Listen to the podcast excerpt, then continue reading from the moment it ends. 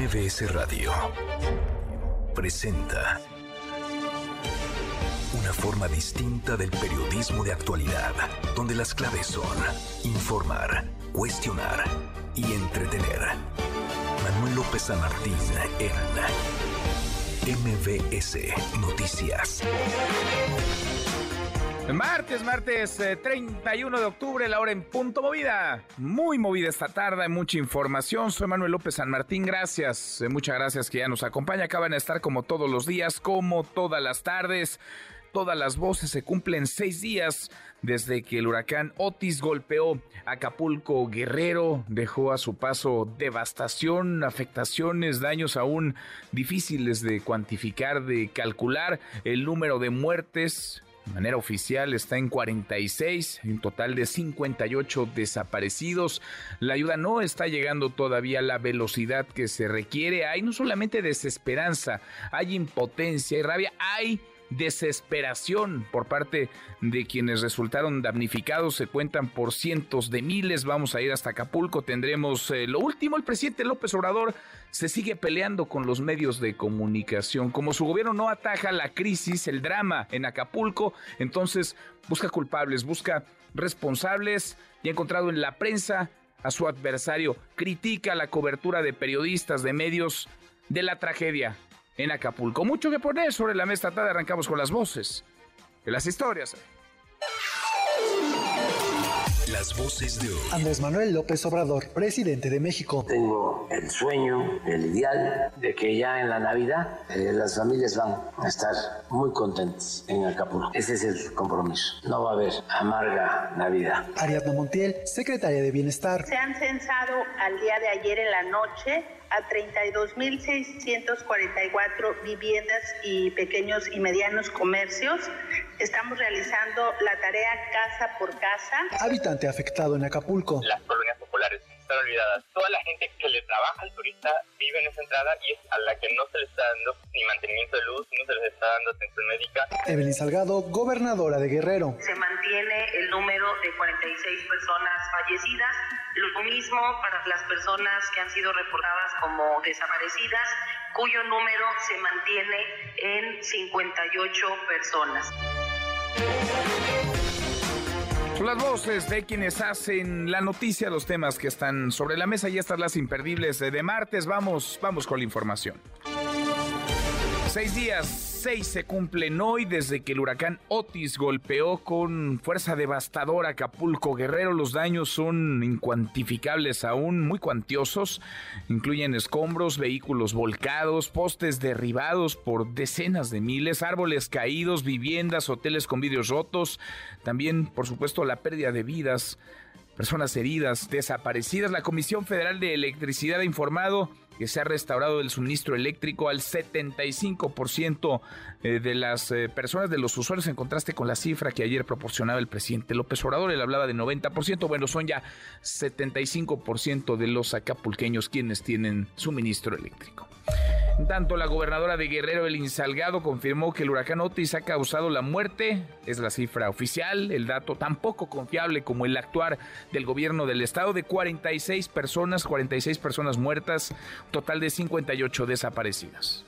Se mantiene el número de 46 personas fallecidas lo mismo para las personas que han sido reportadas como desaparecidas, cuyo número se mantiene en 58 personas. Y sobre este punto, presidente, informar que gracias al programa emergente de búsqueda, que ampliamos ya ese programa a más de 30 brigadas, hemos localizado a 214 personas que no tenían ningún tipo de comunicación con sus seres queridos.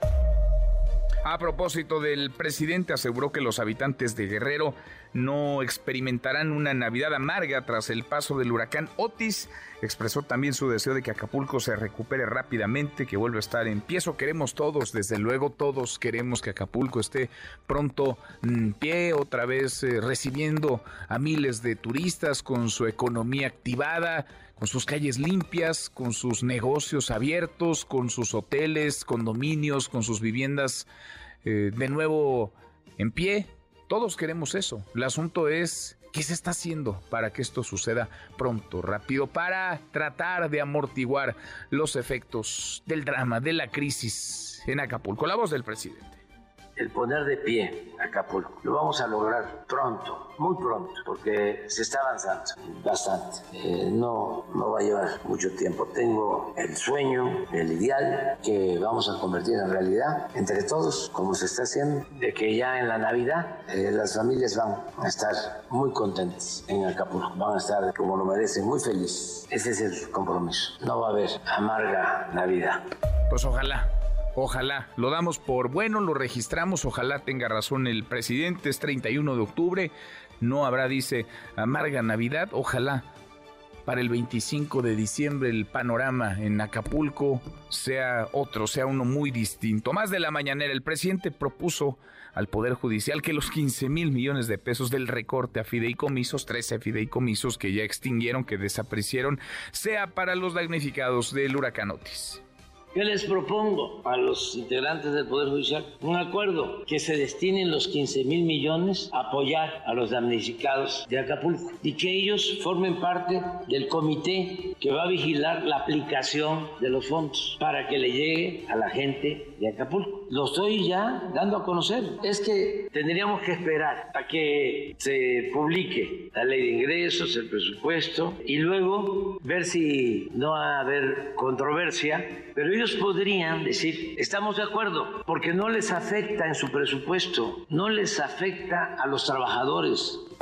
Bueno, entonces que el Poder Judicial ponga 15 eh, mil millones de pesos. Muy bien, ¿y cuánto va a poner el gobierno federal?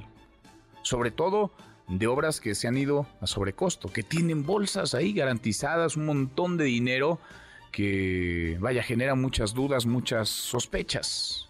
Dos Bocas, por ejemplo, o el tren Maya, se le va a meter también de ahí una lana para la reconstrucción en Acapulco, en Guerrero. Por cierto, hay que estar atentos, hay alerta por la tormenta tropical Pilar generará fuertes lluvias, vientos y oleaje en las costas del Pacífico, particularmente en los estados de Chiapas y Oaxaca en las próximas horas, según el Servicio Meteorológico Nacional. El, ciclón se encuentra en la frontera entre México y Guatemala. Se llama a la población, estas zonas, a tomar precauciones. Otro tema, la economía de México y luego ocho trimestres al alza. Una buena superó el pronóstico de los analistas de acuerdo con datos del INEGI en el tercer trimestre de 2023. El PIB creció 0.9% respecto al periodo abril-junio. Por su parte, Banco de México informó que durante la semana del 27 de noviembre de 2023 las reservas internacionales del país aumentaron en 220 millones de dólares. Además, el Banco de México reportó una disminución de 146 millones de pesos en la base monetaria y rumbo a 2024, la coalición Morena Partido Verde se tambalea en Ciudad de México. Ayer el eh, secretario general del Partido Verde, Jesús Esmavaya, es el líder del de, mm, el Partido Verde en la Ciudad de México. El legislador, además diputado en el Congreso Capitalino, manifestó su preocupación. Afirmó que si Omar García Harfuch no es el candidato a la jefatura de gobierno, la alianza con el partido en el poder, con la 4T, podría estar en peligro. Sesma explicó que tomarían esta decisión porque no quieren poner en riesgo la Ciudad de México. Y siempre no el Congreso de la capital le negó la licencia a Lía Limón, alcaldesa, actual alcaldesa en Álvaro Obregón, 18 votos a favor, 32 en contra. De esta manera se esfuma por ahora la posibilidad de que se separe del cargo. Le han dado licencia a todos prácticamente quienes la han pedido. Lo mismo a Clara Brugada de Morena que a Sandra Cuevas, alcaldesa en la Cuauhtémoc, ya hasta se terminó su licencia y volvió al cargo. Santiago Tahuada, el alcalde Benito Juárez. ¿Por qué a Lía Limón no? ¿Por qué, ¿Por qué no le permitieron a Lía Limón separarse del cargo y aspira a la candidatura del Frente Amplio por México a la jefatura de gobierno? Y vaya caos en la capital del país. Unos pocos ¿eh? son capaces de desquiciar la vida de miles, de cientos de miles eh, de ciudadanos. Unos poquitos que se juntan, bloquean y hacen lo que se les pega la gana porque tampoco hay ley, ni orden, ni gobierno, ni autoridad. ¿Qué está pasando en el periférico, en el periférico a la altura de la avenida Tecamachalco? Juan Carlos Alarcón, Juan Carlos, ¿cómo te va? Muy buenas tardes. Gusto saludarte, Manuel. Gracias. Muy buenas tardes, ahorradores de la extinta financiera FICREA. Realizan un bloqueo frente a la Torre Altiva en Periférico Norte rumbo al sur, a la altura de la avenida Tecamachalco en las lomas de Chapultepec. Los manifestantes exigen pronta solución al tema de la defraudación que en 2014 afectó a poco más de 6.700 ahorradores que vieron esfumado sus inversiones. En distintos momentos, los afectados y sus abogados han recalcado que la Comisión Nacional Bancaria y de Valores supuestamente tuvo conocimiento del incumplimiento que en 2014 provocó la intervención de la financiera. A nueve años del megafraude no hay solución definitiva y los manifestantes piden una vez más la intervención de autoridades locales y federales y mayor empatía con su protesta. De hecho, en marzo de 2022, Rafael Olvera Mezcua, principal accionista de FICREA, fue detenido en Estados Unidos. Esto ocurrió en marzo de 2019 con base en una orden de aprehensión que fue girada por un juez federal y tres años después, en marzo del año anterior, fue entregado a autoridades mexicanas. Enfrenta acusación por lavado de dinero y violación a la ley de ahorro y crédito popular. A la fecha, Manuel, no existe certeza de que los ahorradores recuperen su dinero y eso es motivo para que pues eh, nuevamente hayan salido a las calles. En la zona de la manifestación, policías de la Secretaría de Seguridad realizan un dispositivo vial para minorar los impactos por el cierre a la circulación. El bloqueo ha generado largas, muy largas filas de automovilistas que llegan prácticamente hasta la zona de Naucalpan. La alternativa es circular por Río San Joaquín, Avenida Sotelo y Legaria, puesto que el resto se encuentran totalmente saturadas. Manuel, el reporte que Sigue cerrado, entonces sigue bloqueado el periférico, Juan Carlos. Cerrado, cerrado en su totalidad al cruce con esta avenida que bien mencionas, que es eh, Periférico y Tecamachalco. Y quienes nos escuchan y están atorados ahí en ese embotellamiento, pues que se aguanten, empezarán en el gobierno capitalino. Gracias, Juan Carlos, muchas gracias. Muy buenas tardes. Muy buenas tardes. Bloqueado unos pocos, pueden tener razón, pueden tener una causa justa, legítima, pero ¿por qué desgraciarle la tarde así? La mañana, el mediodía y la tarde a miles, a cientos de miles de personas, de automovilistas que tienen que llegar a una cita quizá médica, un compromiso de trabajo, que tienen que ir por sus hijos a la escuela. ¿Por qué? ¿Por qué se les permite? Nadie pide represión, nadie pide mano dura. Se pide aplicación de la ley, que haya autoridad, que haya gobierno, vaya. Que alguien mande, que alguien se haga cargo. En lo que respecta a la violencia, hoy se produjo una emboscada contra un convoy del ejército mexicano. Los informes iniciales señalan que el ataque resultó en al menos una persona fallecida, varios heridos. Esto en a Sonora ante el aumento de la hostilidad de grupos criminales en busca de control de esta zona. La Secretaría de Seguridad informó que desde ayer se están llevando a cabo múltiples operativos en los alrededores. Y la guerra, día 25, la guerra entre el grupo extremista, el grupo terrorista Hamas e Israel crecen, se intensifican los combates. Hoy Israel habría atacado un campo de refugiados en Gaza y le digo habría porque hay una guerra eh, de narrativas, información cruzada. Habrían muerto cientos de personas, se habla de entre 100 y 400 víctimas mortales luego de este bombardeo aéreo. Además, anoche otro ataque dañó el único hospital en Gaza que trata pacientes con cáncer. Mientras tanto, un oficial israelí argumentó que el atentado se realizó debido a la información que indicaba la presencia de un líder de Hamas en el lugar y entre las patas se habrían llevado a decenas, si no es que a cientos eh, de civiles. En respuesta, el presidente de Turquía, Recep Tayyip Erdogan, acusó a Israel de cometer crímenes de guerra y actos de barbarie. Y en las buenas, porque como cada tarde, claro que tendremos eh, buenas, buenas noticias. ¿Eres, ¿Eres Guillermo Guerrero? ¿Eres Memo Guerrero? Ah, mi querido Manuel, ¿cómo estás? ¿Qué es, esto? Te, te, veo, ah. fíjate, Memo. Te ves mejor que ayer. Yo sé, yo sé. Así con este disfraz que traes de la monja, te ves te ves mejor que ayer. Pero sé como la monja de la feria que baila, mi querido Manuel. Qué cosa, asustas, ¿eh? En este martes, martes de hartazgo. ¿Qué tal el calor allá adentro? No, hace mucho calor, lo bueno es que ahí viene el frío, mi querido Manuel. Oye, muy bien, ¿eh? Le, invertiste. Me veo bonito. Le invertiste. ¿De dónde sacaste ese disfraz? Es mi cara, ¿Ah, es mi cara, sí, solamente me la ve. Maquillado. sí. Qué cosa. Bueno, ganaste el concurso de disfraces o Me algo. dieron un pan de muerto, mi querido Ah, bueno. Manuel. De todas formas, te lo iban a dar, ¿no?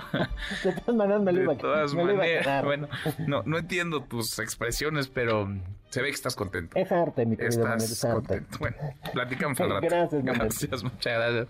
Guillermo Guerrero, Nico, querido Nicolás Romay, ¿qué traes hoy en Deportes? Muy buenas tardes.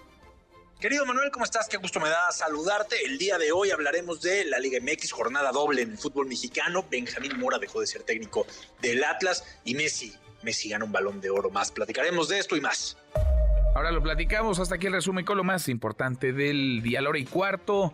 Son muchas las crisis las que confluyen en Acapulco, son muchos los hierros, los desatinos de los gobiernos en sus tres niveles. El gobierno municipal ha estado ausente, por decirlo menos, la alcaldesa de Acapulco, Abelina López, el gobierno estatal de Morena y el gobierno federal, el del presidente López Obrador. Una reacción tarde, a destiempo, un pasmo en un inicio y después decisiones sobre las rodillas. Hay mucha ayuda de la sociedad civil volcada en apoyar a los acapulqueños, ayuda que no necesariamente se está repartiendo con la celeridad, con la pulcritud necesaria. Ayer estábamos eh, conversando con el presidente nacional de Cruz Roja Mexicana, una institución confiable, con capacidad, con logística, con experiencia para atajar crisis como estas, una institución seria la cual vale la pena acercarse si usted quiere apoyar. ¿Cómo está fluyendo la ayuda? ¿Qué tan rápido está fluyendo la ayuda? ¿Qué necesitan hoy eh, los acapulqueños? Por lo pronto que haya mando, autoridad, que haya gobierno, que alguien haga valer la ley. Un montón de negocios han sido ya saqueados, hay rapiña, hay gente con miedo, mucho miedo en las noches, sobre todo en sus hogares, en sus viviendas, porque grupos de ladrones se han metido a domicilios a robarse lo que encuentran, lo que pueden. Y eso, vaya, eso no es más que una muestra de la ausencia de Estado, de gobierno, de autoridad. Y en medio de todas estas crisis, el presidente López Obrador le parece buena idea atizar contra los medios de comunicación, criticar a la prensa por la cobertura que los periodistas han hecho, hemos hecho de esta tragedia, como si la tragedia la generaran los medios de comunicación y no el huracán. Y en todo caso, la falta de acción inmediata, de reacción inmediata de los gobiernos. De eso queremos platicar con ustedes esta tarde. ¿Cómo ha respondido el gobierno? Son seis días ya del golpe durísimo, devastador del huracán Otis. Pegó como categoría 5 en el puerto de Acapulco. El gobierno ha respondido muy bien, bien, mal o muy mal. Opine arroba MBS Noticias, nuestro WhatsApp 5524 99125. Viene el teléfono en cabina 5166 1025 hasta Acapulco. Vamos contigo, Eduardo Guzmán. ¿Cómo se ven las cosas este martes? Eduardo, buenas tardes, gusto en saludarte. Muy buenas tardes, Manuel, desde el árido puerto de Acapulco, después de que no nos dejó prácticamente nada de vida verde este huracán Otis, bien decía, se cumple un día más de esta noche que ha sido eterna desde aquella madrugada del 25 de octubre, donde sigue fluyendo a cuentagotas, lamentablemente, la ayuda, si ves, si bien ves puntos donde ya encuentra la gente agua colorada y potable, pues muchas veces se tiene que caminar mucho, mucho para poder llegar con ese garrafón, con ese bidoncito de agua, porque pues no hay transporte público, ¿no? Poco a poco se empieza a restablecer, se está dando un fenómeno interesante, no solamente ya se dio el, el éxodo de vacacionistas que quedaron varados tras el paso de Otis, sino pues mucha gente está viendo que la contingencia va a ser dura o está siendo muy dura en el puerto y está emigrando a otras ciudades dentro del estado, a otras ciudades dentro de la República Mexicana, Puebla, Querétaro, incluso hasta Los Cabos, a la Ciudad de México, para tratar de pasar una mejor, de mejor forma esta contingencia que la ayuda, pues si bien se han entregado despensas, no se han dado con la celeridad necesaria. Hoy se dio el anuncio por parte de las autoridades que dentro de unos 15 días, cadenas como Walmart, como, so, como Sams y como Soriana, sus sucursales ya están estarían abriendo y dando empleo y atención al público. El problema es que en otros rubros, pues no hay empleo para ir a comprar los víveres. Uh -huh. Ese es el gran problema. Se aseguró que van a estar resguardados por la Guardia Nacional para evitar la rapiña y los saqueos y que la gente pues tampoco sea este robada, ¿no? Después de haber comprado en estos supermercados y, y, precisamente este tema, ¿no? De que no hay dinero para comprar más allá de que se reactiven este tipo de negocios. Un sector importantísimo es el sector de los bares y discotecas. La vida nocturna en Acapulco es fundamental para la economía. Vivimos del turismo y es nuestra principal fuente económica que quedó colapsada. Están destrozados los hoteles, están destrozados los bares, las discotecas, los puntos de reunión y pues de esto habla precisamente de cómo más de, de más de tres mil personas tan solo en el mundo de los bares han sido este pues afectados por este por este paso este paso de Otis. De esto habla Álvaro Soriano, que es quien es el presidente de la Unión de Bares en Acapulco. Si te parece, vamos a escucharlo. A ver. Va a haber muchos negocios que se recuperen en 15, 20 días, otros en 2, 3 meses, no te lo puedo asegurar. ¿Cuánta gente depende de nosotros? Alrededor de 3 mil trabajadores. Agremiados tenemos alrededor de 300 trabajadores, 300 empresarios, que obviamente cada empresario tiene uno, dos o tres negocios y que esos negocios también tienen gente que trabaja 20, 30, 15 personas en sus negocios. Ese es uno de los temas fundamentales, Manuel, de que no hay empleo. Si bien ves a mucho acapulqueño que sale pues a ayudar a sus vecinos a seguir sacando los desechos a las avenidas principales, eh, a tratar de levantar los escombros, eso nos está poniendo de pie, se apoyan unos a otros, pero de verdad que la ayuda fluya para poder pensar que en 15 días eh, las centrales de abasto, los supermercados puedan ofrecer artículos, pues puede ser, pero el problema es que no hay con qué comprar en estos momentos algo en Acapulco porque está escaseando el dinero porque no hay empleos. Hay, por supuesto, el deseo de que así sea, de que la economía se reactive, de que poco a poco las cosas vuelvan a la normalidad, pero de ese deseo a que vaya a suceder, de que se convierta el deseo en realidad, pues hay un, hay un abismo porque el panorama no está para, para eso. Eduardo, tú has caminado las calles, tú has platicado con mucha gente y lo que están pidiendo es lo más inmediato, lo que quieren es agua, es comida, son medicamentos, no necesariamente abrimos un negocio, vaya, ¿qué más quisiéramos? Pero no, estamos ahí todavía. No, estamos muy lejos. Ahí pareciera una, una prisa por parte de las autoridades por decir que Acapulco está muy bien, o sea, no han entendido que no es un tema, este, todos lo siguen viendo desde el punto de vista político, del golpeteo político o no, y de la defensa política de sus discursos. La verdad es que si estuvieran caminando de a pie y sufriendo lo que sufre la gran mayoría de los acapulqueños y mucha gente del municipio de Coyuca de Benítez que también se vio afectadas en, en gran cantidad de familias, pues lo tratarían de otra forma, viéndolo desde ese punto de vista, pero como lo ven desde el punto de vista político, quieren aparentar de que vamos muy bien cuando no es así. Pues si disfrazan la realidad o tratan de Tienen amoldarla. mucha prisa. Claro, tratan de amoldarla de acuerdo a su conveniencia. Ahora, decías Coyuca, porque sí, nos hemos centrado mucho en Acapulco, Eduardo, y sobre todo en la zona turística de Acapulco, pero hay muchos Acapulcos, hay eh, colonias eh, populares, urbano populares, hay zonas rurales, también está Coyuca de Benítez, que ha sido uno de los eh, municipios más afectados, también quedó arrasado, devastado por el poderío del huracán Otis. ¿Cuál es la situación más allá, digamos, de la zona turística de la costera Miguel Alemán, de la zona Diamante? ¿Cuál es la situación en las afueras de Acapulco y en los municipios eh, colindantes? Sí, bueno, hacia las afueras de Acapulco y en la misma periferia de Acapulco sigue estando todo un tema de, de incertidumbre, de, de, falta de víveres, de falta de agua potable, Coyuca mismo, a pesar de las dificultades que tuvo Coyuca, mucha gente de Acapulco sigue acudiendo a Coyuca porque ya no ha escaseado el tema de la gasolina, pero sí ya, ya han encarecido muchos los productos, ¿no? Y más si dices que eres de Acapulco, te cobran más sí. por los víveres. Está dando un fenómeno ahí, ahí muy, muy, muy, muy curioso en ese sentido.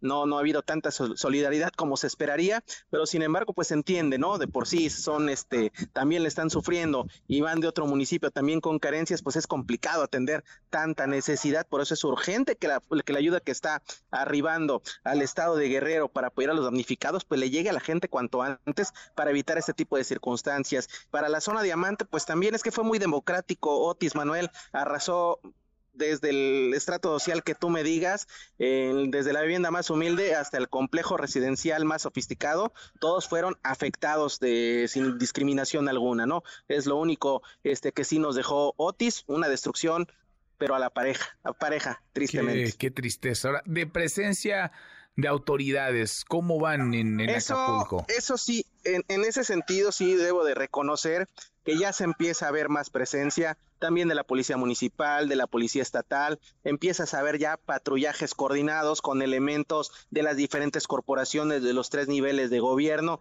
no únicamente apostados en los negocios, no, sino ya recorriendo las colonias, ya supervisando incluso las maniobras de limpia, acompañando a los distribuidores de gasolina, en fin, que se empieza a ver ya una mayor coordinación. Coincido plenamente contigo, se perdió tiempo valioso. Los primeros tres, cuatro días fueron, fueron vitales, pudieron este, acelerar mejor eh, el tema de los apoyos, el agua potable. Sin embargo, pues bueno, este tema como que empieza a carburar. Sí sigue faltando mucho, pero al día de hoy sí te puedo decir que se empieza a ver un poco mayor de coordinación más allá de las cifras que presentan que ya nos quieren poner de pie de aquí al viernes, cuando realmente Acapulco va a tardar mucho, mucho para que realmente pueda estar de pie y pudiéramos hablar de un tema de recibir a los turistas de buena forma. Sin duda. Y sobre todo que mejore la calidad de vida de los acapulqueños. Totalmente. Al mando, al cargo está quien, el ejército, el ejército y la marina. Eduardo. Ejército de Marina son quienes llevan, sí, son quienes llevan este la batuta en este sentido. Todas las mañanas hay una mesa de coordinación para tratar todo el tema de la contingencia donde participa el gobierno municipal, el gobierno estatal, pero quienes llevan todo esto, pues es la Secretaría de Defensa Nacional y la Marina Armada de México, Manuel. Bueno, pues falta mucho. Y la Guardia Nacional, por supuesto. Claro, también la. Mucho, hay hoteles, hay hoteles de la zona diamante icónicos que gente que trabaja ahí en los temas de seguridad y que está en la reconstrucción, le vaticinan unos ocho meses para que pueda estar al 100%. Pues sí, pues sí, y con voluntad y dinero, claro, ¿eh? para poder llegar a ese Eso, solo así, solo así se puede. Solo así. Así es, Manuel. Abrazo grande hasta allá, gracias Eduardo.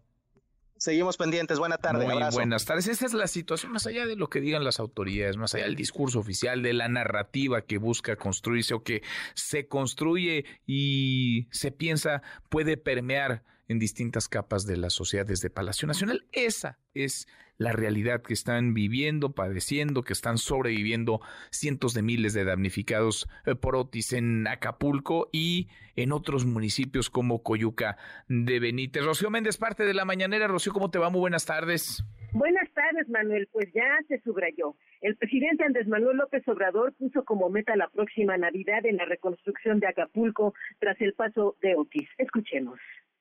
Entendemos su desesperación. Están trabajando más de dos mil visitando las casas. Claro, estamos hablando de cerca de 700 mil viviendas en Acapulco, la mayoría afectadas. Pero estamos trabajando. Claro, hacen falta más. ¿Saben cuánto tenemos en caja? 600 mil millones de pesos. No tenemos problema. No hay límite. Van a estar todos los miembros del gabinete para presentar el plan de reconstrucción, para seguir poniendo de pie a Acapulco lo vamos a lograr muy pronto, muy pronto. Ya las medidas que en una fase inicial es restablecer los servicios básicos, garantizar la seguridad, apoyar con alimentación, agua y ahora viene el apoyo en recursos a damnificados para comenzar la rehabilitación. No va a llevar mucho tiempo. Tengo el sueño que vamos a convertir en realidad de que ya en la Navidad las familias van a estar muy contentas en Acapulco, como lo merecen, muy felices. Ese es el compromiso. No va a haber amarga Navidad.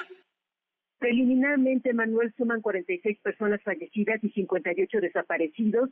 Se espera que el suministro de luz eléctrica alcance el 85% esta noche. Marina, Ejército y Guardia cuidan a la población, almacenes, gasolineras, gaseras y comercios en general. La Secretaría de Salud está alerta ante el riesgo de epidemias y se confirma que al menos se han recaudado un millón de dólares enviados por naciones amigas. Nuevamente, el presidente de la República.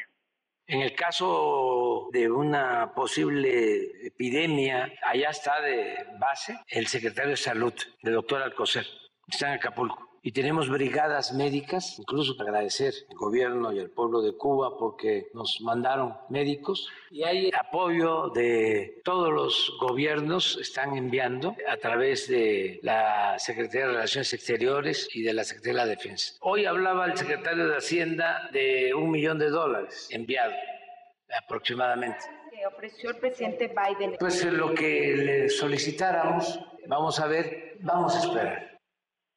También esta mañana en Palacio Nacional, Manuel, el presidente López Obrador sugirió que los 15 mil millones de pesos de los 13 fideicomisos eliminados al Poder Judicial sean utilizados para apoyar a Acapulco.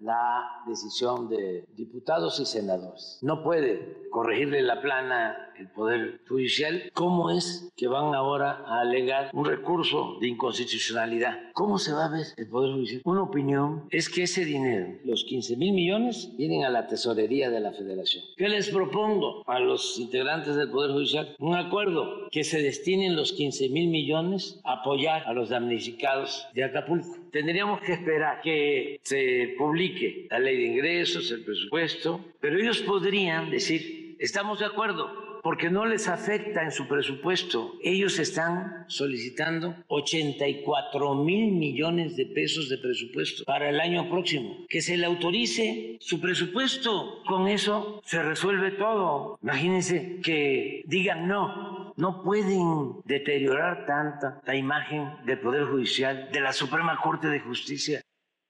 Manuel, el reporte del momento. Gracias, eh, muchas gracias, Rocío.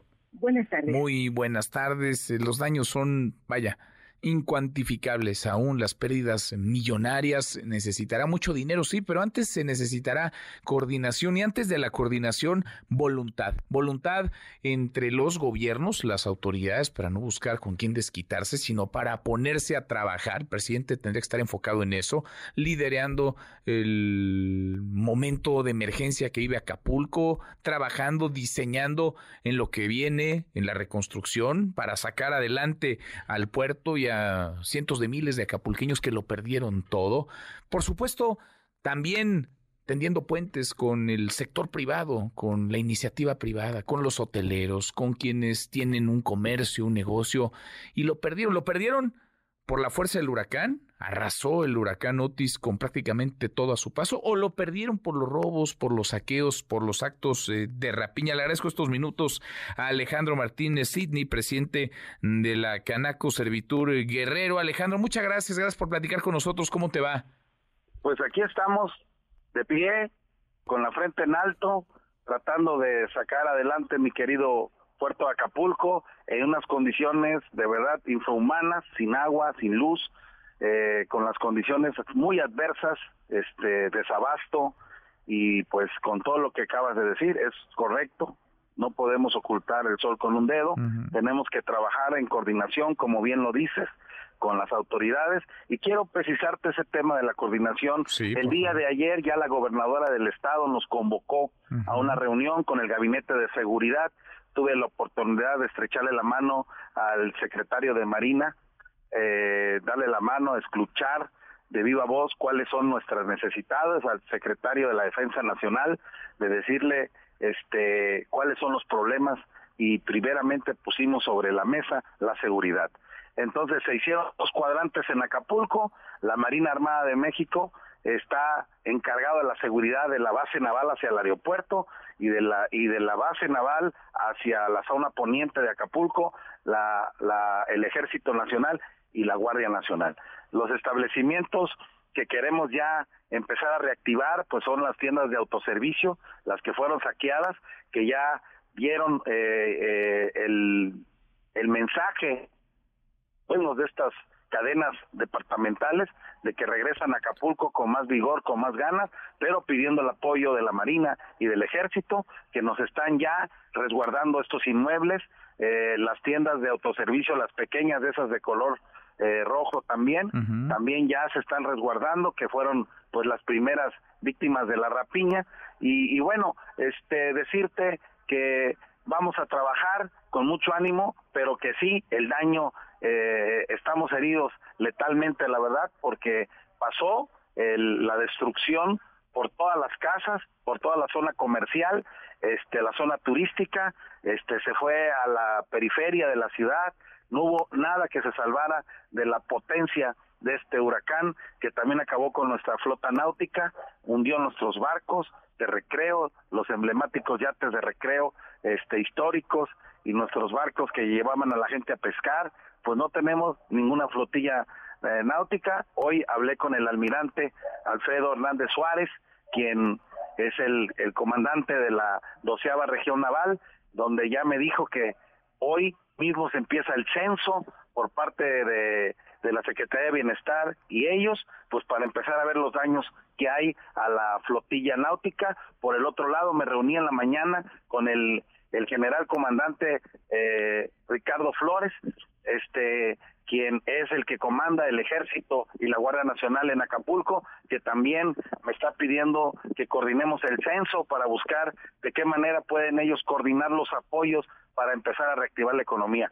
Este es muy difícil, lo digo, no es fácil la tarea, este está la situación devastada, eh, la, contención ya se hizo, ya la gente, ya no hay rapiña, que era lo importante, solamente está saliendo la gente a buscar qué comer, se van a los comedores, andan buscando despensas, andan buscando gasolina, andan buscando gas y bueno, este a la lucha que nos enfrentamos lo que sigue, como lo dije, es el tema de la salud, porque van a empezar las enfermedades estomacales, de piel, de ojos y bueno, les pedimos mucha ayuda a través de tu programa, que por favor nos manden con lo con quien puedan. hay libre paso en la autopista, eso es una mentira de que el ejército está quitando la, las, las, ayudas. Este pueden llegar a Acapulco, eh, mandarle a sus familias, venir a dejar este despensas, agua y retirarse otra vez, porque ahorita lugares este hoteles no tenemos, este estamos buscando la manera de que el personal de prensa, por ejemplo, me, han estado hablando para buscar, hay hay hay eh, enviados especiales que pues tienen que buscar dónde dónde descansar. Este la Comisión Federal de Electricidad está también trabajando con, con miles de hombres y están también habilitando plantas de luz en hoteles donde ellos están quedando, pero ahí pudieran también ir viendo también otras otras gentes que vengan a ayudar. Estamos dispuestos de verdad tenemos muchas ganas de salir de este hoyo, este, con la ayuda de ustedes, los medios nos van a ayudar. Gracias por lo que han informado de verdad.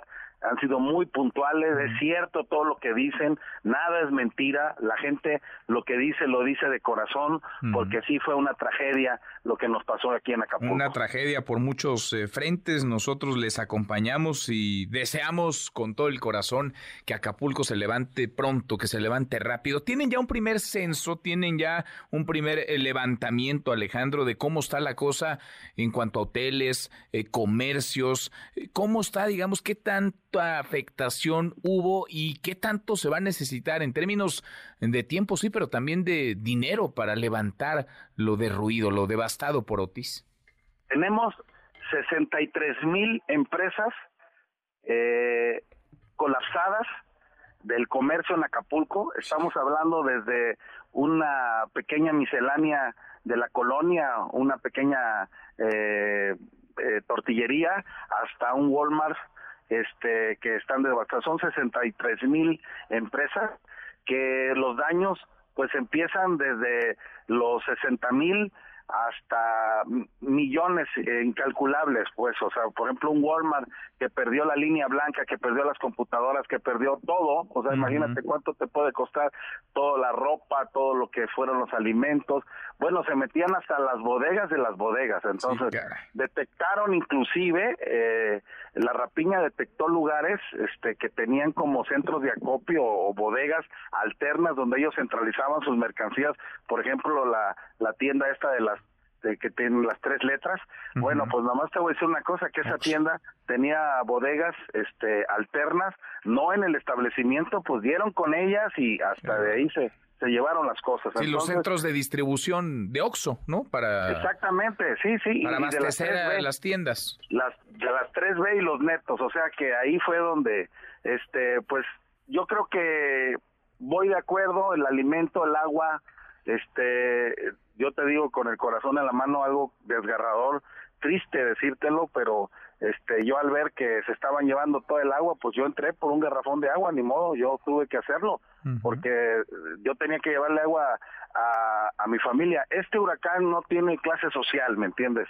O sea, tanto afectó a, a la clase media, alta, baja, o sea, no hay nadie que se escapó de él. Entonces tú estás viendo los condominios este de la zona diamante cómo fueron destruidos, este y gente que quedó atrapada y pues está ahí el trabajo que están haciendo ahorita la Marina, quiero reconocer la verdad lo que lo que está haciendo el almirante comandante en Acapulco que pues no ha dormido desde que empezó esta esta tragedia, el general Ricardo Flores, todos ellos de verdad, si no fuera por las fuerzas federales, este, no sé qué hubiéramos hecho, la verdad. el, el, ayuntamiento, lo digo con tristeza, muy afectado, todos los trabajadores, pues tienen, se quedaron en sus casas a cuidar a su familia, pues no hubo policías, no, no hay quien recoja la basura, no hay quien vea las luminarias, no hay quien, quien vea por el abasto del agua.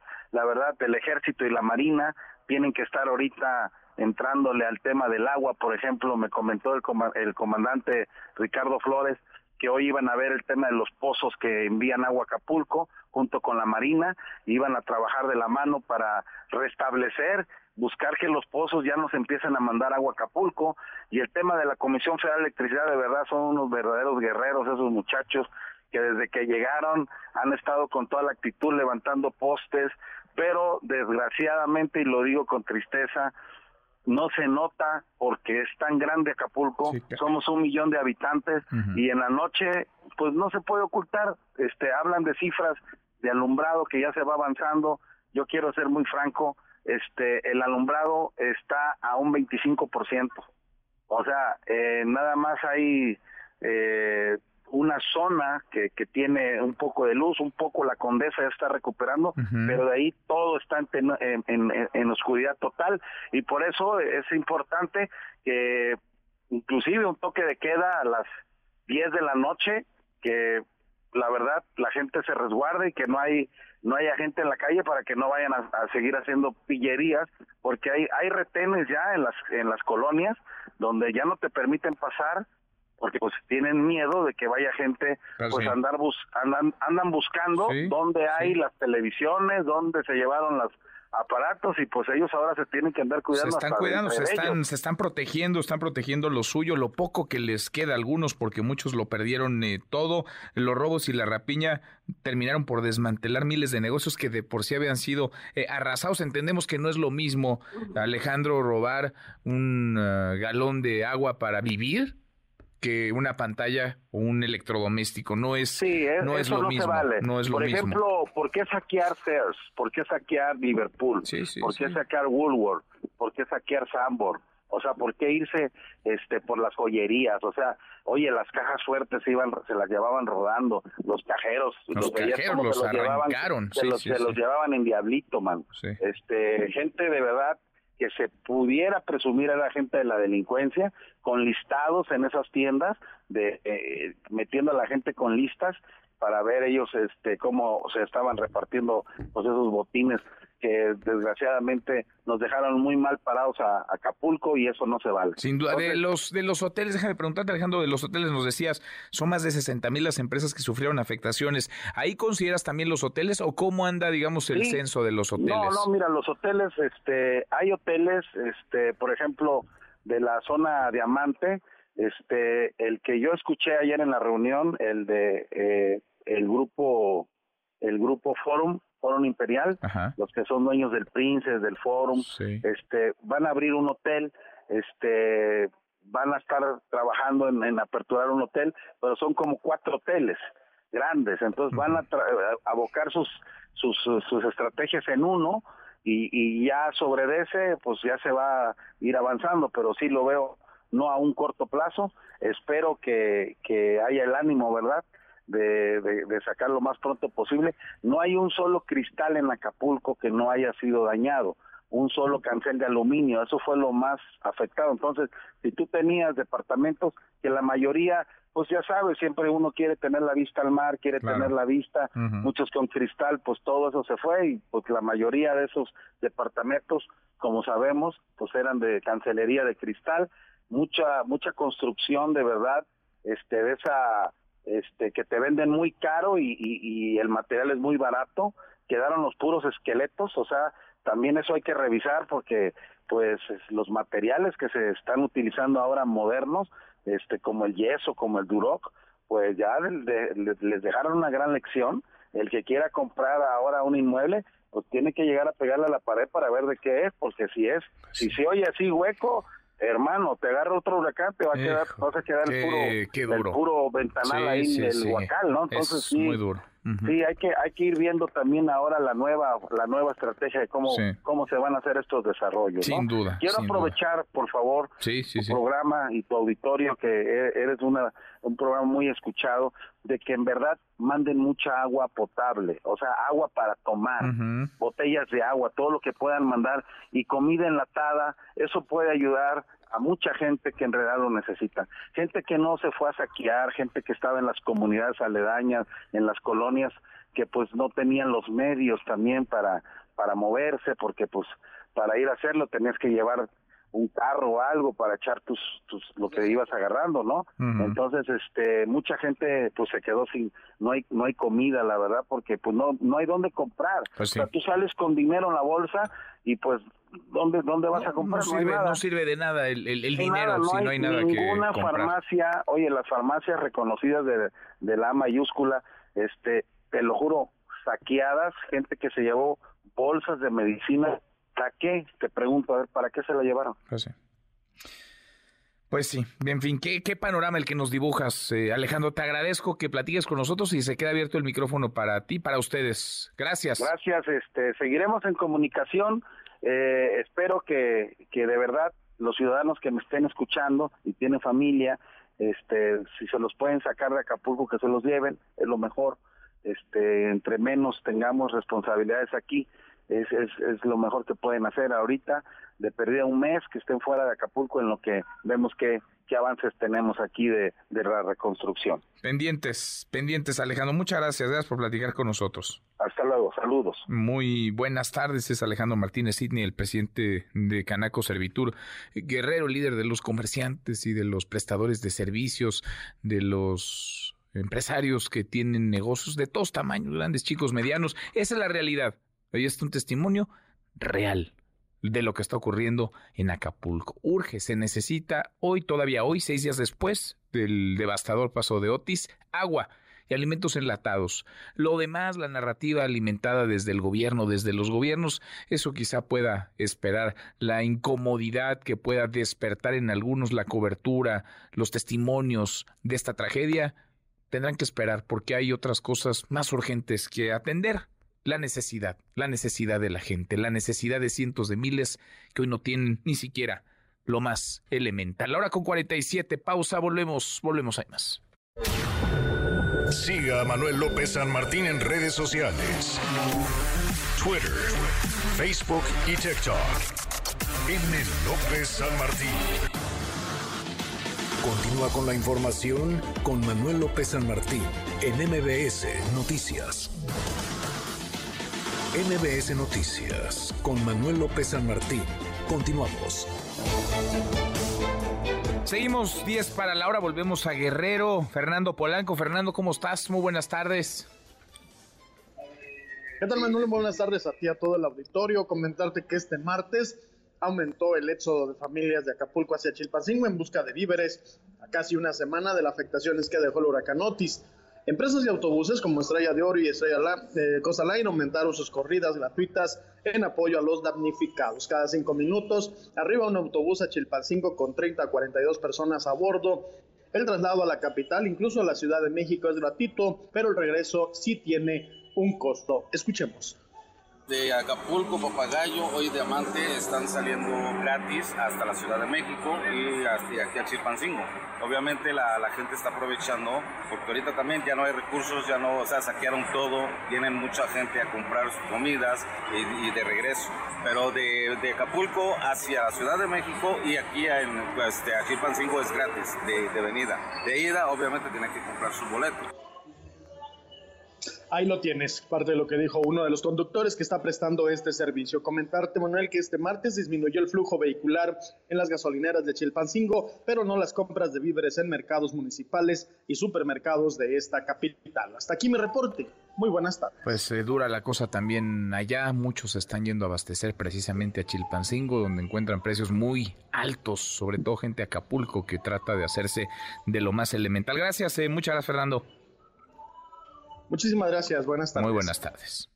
La opinión de Alberto Beñé con Manuel López San Martín. Alberto, querido Alberto Beñemos, eh, ya descrito, tratado de escribir el horror, la tragedia, la devastación, el drama que vive Acapulco. Vale la pena hablar también de las responsabilidades que hay por acción y omisión antes, durante y que tendrían que venir después de la tragedia, después del paso devastador de Otis. ¿Cómo estás, Alberto? Muy buenas tardes. Querido Manuel, muy buenas tardes. Pues, pues muy impactado, muy conmovido con eh, los hechos, con la situación que está sufriendo la población de Acapulco y de los municipios costeros cercanos a Acapulco. Eh, y, bueno, como bien señalas, eh, un fenómeno natural pues no es responsabilidad de la autoridad, pero sí le corresponde prevenir riesgos y atender con eficacia consecuencias. Y, y, lo cierto es que lo que vivimos el martes pasado fueron 12 horas desde que se nos informó desde el Centro de Huracanes de Estados Unidos que estaba adquiriendo eh, una categoría de huracán, que había riesgos. Tuvimos por lo menos 12 horas muy valiosas pues, para evacuar gente grave de los hospitales, para interrumpir actividades y que la gente fuera a los... Ahí se nos, se nos metió ahí medio raro algo, un ruido en la comunicación. A ver si restablecemos, ¿me ayudan a restablecer la comunicación con Alberto Beñé? Porque sí, a ver, vale la pena revisar el actuar antes. ¿Qué se hizo para prevenir? ¿Se alertó, no se alertó? Lo más posible, desde luego, uno no puede eh, manipular, uno no puede dirigir, encauzar un fenómeno de estas características tan violento como el huracán Otis ¿Qué se hizo las horas después? ¿Qué hicieron o dejaron de hacer las autoridades? Las autoridades de Acapulco, de Guerrero y federales 48 horas después de la tragedia, 72 horas después de la tragedia. ¿Y qué están haciendo hoy o qué no están haciendo hoy? Alberto, te seguimos escuchando. Muchas gracias, Manuel. Pues efectivamente se pudieron haber hecho cosas antes para evitar pérdidas eh, de vidas. Eh, la devastación material era inevitable pero pérdidas de vidas y riesgos de personas en hospitales, de personas mayores, de, niños, en fin. Y luego haber preparado, se pudo haber movilizado, eh, pues, eh, trailers con eh, abasto, eh, plantas de luz, etcétera, a Chilpancingo para estar listos todos para entrar. Hay protocolos nacionales e internacionales en esta materia, pero cuando llega un gobierno y desmantela las instituciones del Estado y erradica al personal con eh, experiencia, capacidades, no, pues las consecuencias son esta actuación absolutamente errática, confusa, en donde se llegó a decir que solo el ejército y la marina iban a, proveer bienes, que no iba a participar ni, dijo el presidente, y mucho, ni siquiera autoridades civiles, y mucho menos una organización de la sociedad, las llamadas organizaciones no gubernamentales, señaló, en fin, se fue generando mucha confusión, una lentitud enorme para abastecer lo más indispensable, que es agua y alimentos. Eh, creo que lo que ha funcionado bien, hay que decirlo, es la eh, instalación eh, de, luz a través de la CFE, que tiene experiencia en esta materia, pero lo cierto es que, bueno, pues una gobernadora totalmente ausente que ayer apareció echando porras al presidente, no, no, veo que haya que celebrar, eh, y, un desafío monumental en términos de riesgos sanitarios, en términos de riesgos sociales, en términos delincuenciales, eh, en el corto plazo, además de las necesidades más apremiantes de la población. Y más a largo plazo se necesita una visión de Estado y la concurrencia del sector privado, organizaciones de la sociedad, de muy diversas instituciones y talentos para pensar cómo recrear Acapulco, cómo reconstruir Acapulco y darle viabilidad pues a, a todas las personas que viven ahí y esencialmente del turismo. Sin duda, sin duda. Oye, y la alcaldesa, ¿qué tal la alcaldesa de Acapulco? Hablando de las de los saqueos, de los robos como un asunto de cohesión social. Sí, la gobernadora no la vimos durante 48 horas, quizá más. Y ahora el presidente, uno entiende que haya enojo, que haya desesperación, que haya incluso impotencia, también desde el poder, pero el presidente enfilando baterías contra los medios de comunicación, contra la prensa por la cobertura que no le ha gustado, la cobertura de la tragedia. Bueno, pues la tragedia es la tragedia y las voces de desesperación, de impotencia, de rabia en la tragedia, pues son eso, esas voces y eso es lo que tenemos nosotros que, recoger, Alberto, más allá de si a alguien le, le, gusta o no lo que están demandando y cómo lo están demandando. Es un momento eh, de crisis, de emergencia, es un momento límite. Por supuesto, y, creo que todos estamos en el ánimo positivo de que las cosas se resuelvan. Eh, nos gustaría ver un presidente que actuara como jefe de Estado, ordenando y coordinando un gabinete eficiente a un gobierno del Estado eh, que, no tiene capacidades, bueno, pues eh, subsanándolas, sustituyéndolas. Eso lo aplaudiríamos, yo lo aplaudiría, pero parece que es más importante cuidar el daño a su imagen que resolver los problemas de la gente de Acapulco, de la gente de los municipios de la costa, que están en una situación desesperada.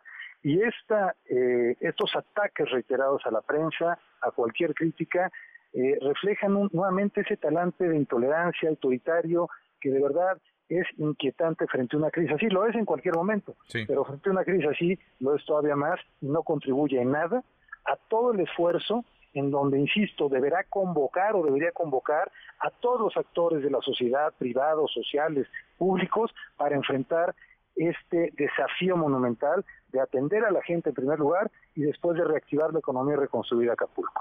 Totalmente. Alberto, gracias, muchas gracias como siempre.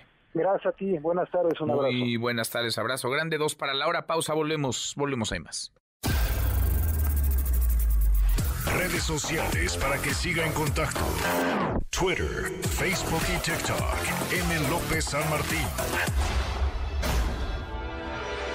Continúa con la información con Manuel López San Martín en MBS Noticias. Ya estamos de regreso.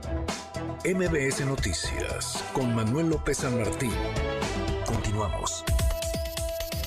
Los numeritos del día. Sí, Clali, Sáenz y Clali, qué gusto, qué gusto saludarte. ¿Cómo estás?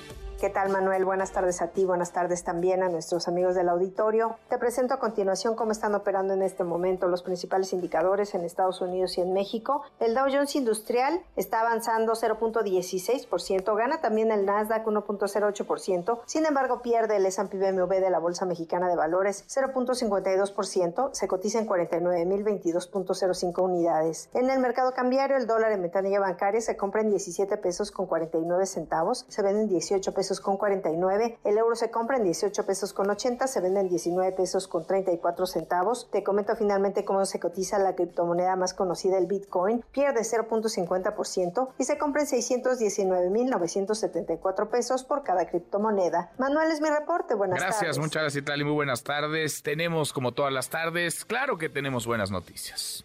Gracias, Manuel. Esto es Halloween, esto es Halloween,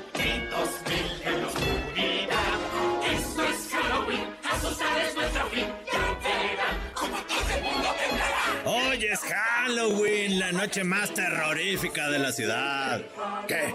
¿No va a dejar que sus niños salgan disfrazados? No sea mala gente, déjelos divertirse, denles algo de diversión. Ya me enojé. Estamos hartos, hartos, hartos. Lo bueno es que hoy es martes de hartazgo. Estamos hartos de... ¡De que nos espanten en la combi! A ver, güey, ya se la saben. Ay, no, ya se la saben, banda. Celulares y cartera. Bueno, pues un TikToker se subió a una combi y fingió asaltar a los pasajeros. Pero en vez de quitarle sus cosas, les regaló un iPhone. ¡Ah, qué buena onda! Aunque eso sí, lo que pudo ser una buena obra acabó mal porque al chavo le llovió en redes sociales por asustar a la gente. Susos que dan gusto.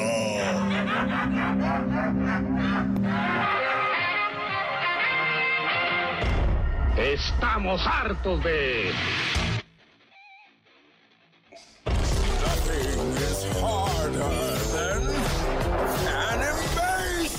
De que la empresa de la manzana nos quiera sacar más y más dinero. Que el iPhone, que el iMac, que la inanita, pamplinas. Hoy fue el lanzamiento de las nuevas computadoras portátiles más veloces, más bonitas. Yo extraño mi computadora 486. Bueno, si a usted le interesa, cheque todos los lanzamientos y endeúdese. Endeúdese, que yo me quedo con mi compu viejita. Estamos hartos de...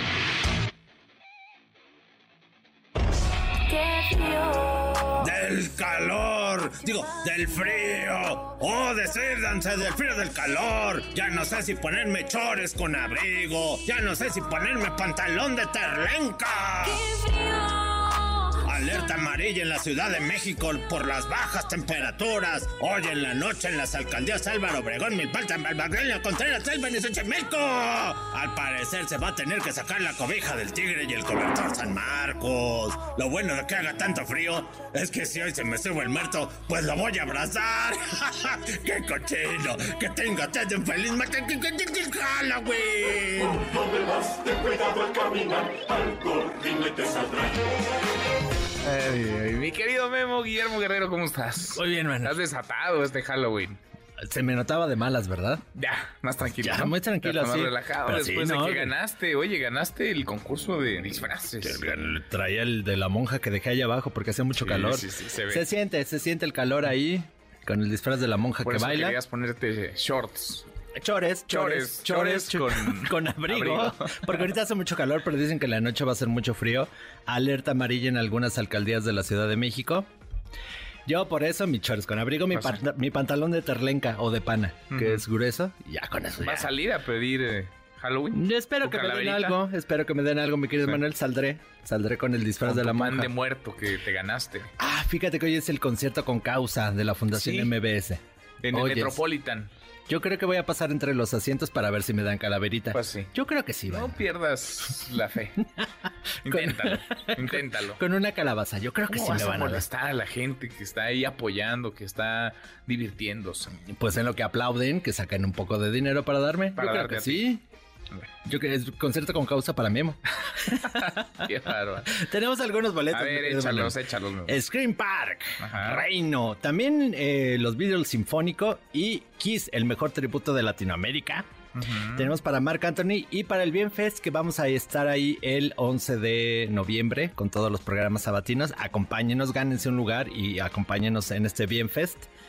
Escriban a premios arroba mbs.com y díganos, a ver, esta, es pregunta, esta pregunta está muy bonita. A ver, a ver. ¿Qué les gustaría que les dejaran en su ofrenda de muertos? Usted, ¿qué, ¿Qué más le gusta que le dejen en algún momento que le vayan ¿Qué a dejar en su ofrenda? A mí que me dejen un ron, por Un ejemplo. ron, sí, tu bebida. ¿Así el ron solito favorita. o ya la cuba Ya preparado, preparada? pero con hielos, con hielos. Con hielitos. Sí, con hielitos. Ay, qué rico. ¿Y de comer, de botana, qué se te antoja? Unas habas enchiladas, garbanzos, es lo que me gusta a mí, hígado encebollado, mollejas Qué en horror. caldito de chipotle.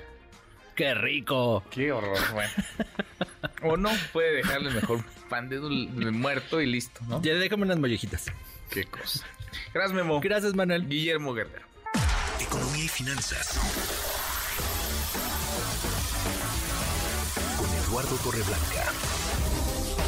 Lalo, qué gusto, qué gusto saludarte, ¿cómo estás? Igualmente, Manuel, me da mucho gusto poder saludarte y saludar al público que nos escucha. Buenas tardes. Muy buenas tardes. A ver, se activó a propósito de esta eh, crisis, esta situación de emergencia que se vive en Acapulco tras el paso del huracán Otis, devastador paso del huracán Otis. Se activó este plan eh, billetes para llevar dinero a Guerrero, para llevar billetes, para llevar efectivo. No sé de qué sirva a estas alturas del partido porque no hay mucho que comprar, pero en fin, lo activan bancos y gobierno. ¿De qué va, Lalo, este, este plan, este programa? Bueno, este es un plan y un programa que lanza tanto la Secretaría de Hacienda y Crédito Público, la Asociación de Bancos y Banjército para tratar de dar una respuesta. No, ojalá sea eficiente, pero me parece que son demasiadas las tarjetas que están en circulación en Acapulco como para pensar que en dos sucursales pueda darse abasto la cantidad de gente que quiera retirar dinero, bien sea a través de la tarjeta de crédito o bien sea a la tarjeta de débito. No se necesita eh, vincularte con un cajero automático, simplemente ten- tener una, eh, una documentación oficial, una credencial oficial y, y firmar el voucher correspondiente como antes se hacía. Hoy muchos jóvenes no saben que eso existía, pero bueno, hay dos sucursales o cerca de las sucursales de, de Banjército, uno de ellos en pie de la cuesta, en Avenida Fuerza Aérea, será allá es muy conocido esa sucursal de Banjército, de las ocho y media de la mañana que opera desde ayer hasta las 15 horas de lunes a viernes, y eh, cuando sea día feriado, el 2 de noviembre, también habrá ese servicio y no habrá cobro de comisiones por el retiro las veces que el cuentaviente quiera retirar dinero, lo podrá hacer sin tener que pagar una comisión. En caso de que automático se le aplique, se le habrá de regresar después por la institución bancaria. Pero bueno, es un esfuerzo, ojalá rinda frutos y, alivien algo la demanda de efectivo, ¿no? Pues sí, pues sí, que se necesita. Ahora, se requiere dinero para comprar cosas y no hay mucho que comprar a estas alturas del partido en Acapulco. Ojalá pronto haya mejor abasto, haya más abasto y ojalá también pronto Lalo haya mayor seguridad, ¿no? Porque es eh, el Estado el que tiene que hacer valer la ley y hasta ahora, con lo que hemos visto de robos y saqueos, no, no ha sido el caso.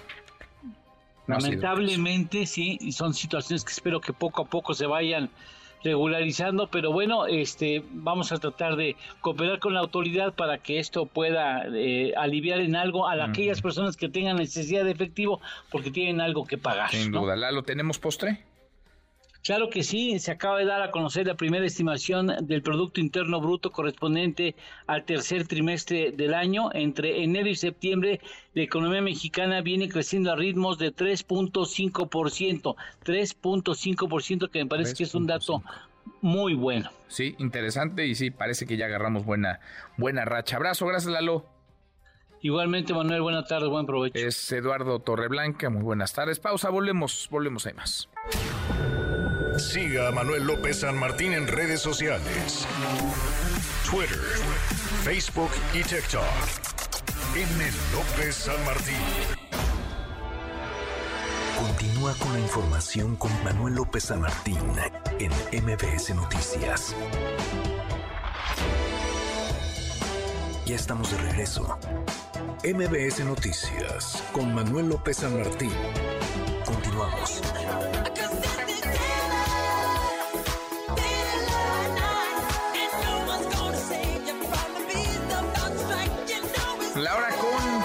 15, cada octubre, 31 de octubre. Revisamos las redes, cómo se mueven las cosas en Twitter.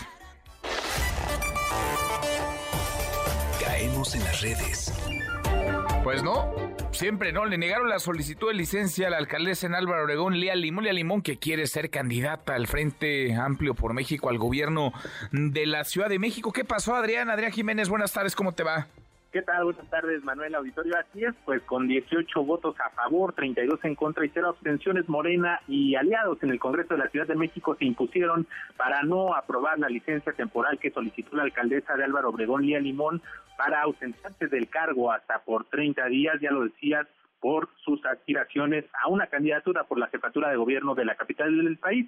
Sin debate de por medio, los diputados del partido en el poder rechazaron el trámite, únicamente previo a que la presidenta de la mesa directiva, Gabriela Salido, instruyera notificar a la alcaldesa de Álvaro Obregón que la licencia que había solicitado no fue aprobada por el legislativo, la diputada por el PAN, Luisa Gutiérrez, reprochó a los y las legisladoras de Morena la falta de sororidad y solidaridad, como se hizo, dijo, desde su grupo cuando Clara Brugada y Claudia Sheinbaum hicieron el mismo trámite. Vamos a escuchar. Es claro que lo que la motivación que hoy las tiene votando en contra de la, de la licencia de la alcaldesa Lía Limón solamente obedece una cosa, al interés político. Solamente se asume por una cosa. Tienen miedo a la competencia política y prefieren callar las voces de las mujeres que llevan a cabo un trabajo digno al, frente de sus alcaldías. Solo recordar que con, tiempo de anticipación, este, desde todas estas eh, curules, se votó para que Clara Brugada pudiera ir a hacer campaña. Se votó también la licencia de Claudia Sheinbaum y no se encuentra la misma eh, sororidad de las diputadas y los diputados Solidaridad. La legisladora panista hace unos momentos ofreció con otras de sus compañeras y también acompañada de la periodista Polimnia, eh, la, diputada acusa que violentaron los derechos políticos electorales de la alcaldesa de Álvaro Obregón Lía Limón y señala que había un acuerdo para aprobar todas las licencias porque pues ah, se vienen otras el, otros trámites que van a hacer otros alcaldes, tanto de la oposición como de, de Morena, para ya sea para ratificarse en el cargo o por aspirar a algún otro cargo público y pues acusan que no que, que violaron este acuerdo que había con Morena. Lía Limón pues había solicitado al Congreso Capitalino esta licencia para ausentarse del 5 de noviembre al 4 de diciembre próximos, debido, ya lo decías Manuel, para competir por la candidatura del Frente Amplio por México por la jefatura de gobierno de la ciudad. La información que les tengo. Gracias, Adrián, muchas gracias. Buenas tardes. Muy buenas tardes, raro raro porque sí, en efecto, le aprobaron licencia a Sandra Cuevas, alcaldesa de la Cuauhtémoc, ya hasta regresó al cargo, le aprobaron licencia también a la alcaldesa en Iztapalapa, Clara Brugada, que está buscando la candidatura por eh, Morena, la candidatura a la jefatura de bueno, ¿y qué pasó con Lía Limón? ¿Por qué, por qué ella no? porque a ella se la negaron. Le agradezco estos minutos a la alcaldesa en Álvaro Obregón, eh, Lía Limón. Lía, ¿cómo estás? Gracias, alcaldesa. Muy buenas tardes. Hola Manuel, qué gusto saludarte y un saludo a tu audiencia. Igualmente, pues, eh, ¿qué pasó? ¿Qué pasó, Lía? Porque tú pues ya tenías clarísima la ruta, licencia y después buscar la candidatura al gobierno de la Ciudad de México.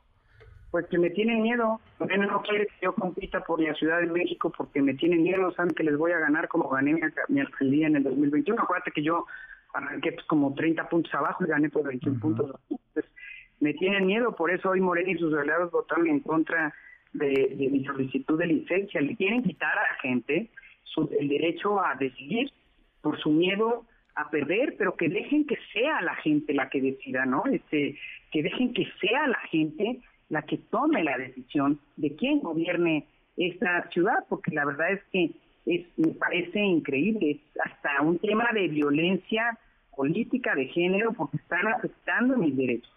Pues es raro, por decirlo menos, ¿no? Porque entiendo que había un acuerdo, todos los partidos habían pactado que se le autorizaría la licencia a quien lo solicitara.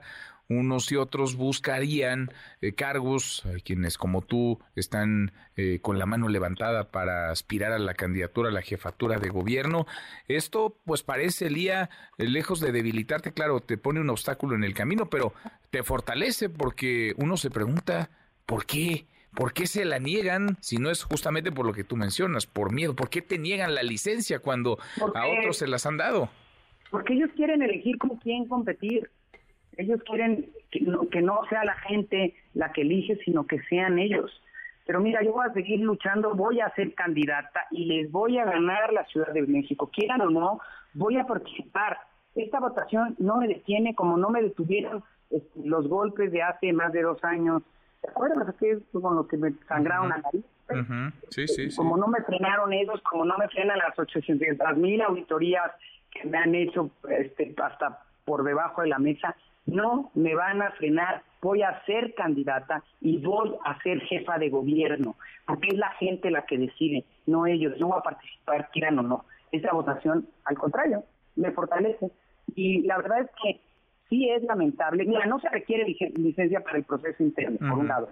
Por otro lado, se puede solicitar licencia de 15 días que no se vota, es nada más un aviso. Entonces, por supuesto que no me van a frenar. Morena y sus aliados le tienen miedo a las mujeres chingonas, a las mujeres que sabemos ganar y dar resultados, a las mujeres que sabemos gobernar bien. Por eso hoy me negaron la licencia.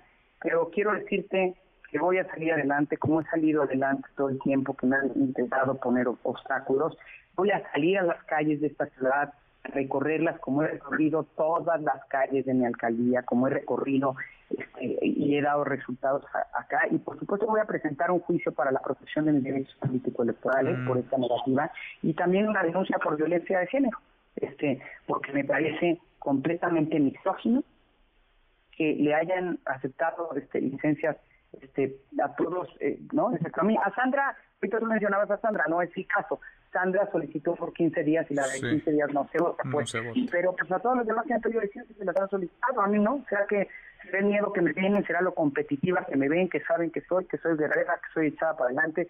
Pero esto no me va a detener, pues porque es, lo justo es, raro. que los ciudadanos deciden. Está raro, por, por decirlo menos. Entonces, para el proceso interno, que ya conoceremos, espero pronto, eh, las, eh, los tiempos, el proceso que desarrollará el Frente en la búsqueda de la candidatura al gobierno de la Ciudad de México, no necesitarías la licencia.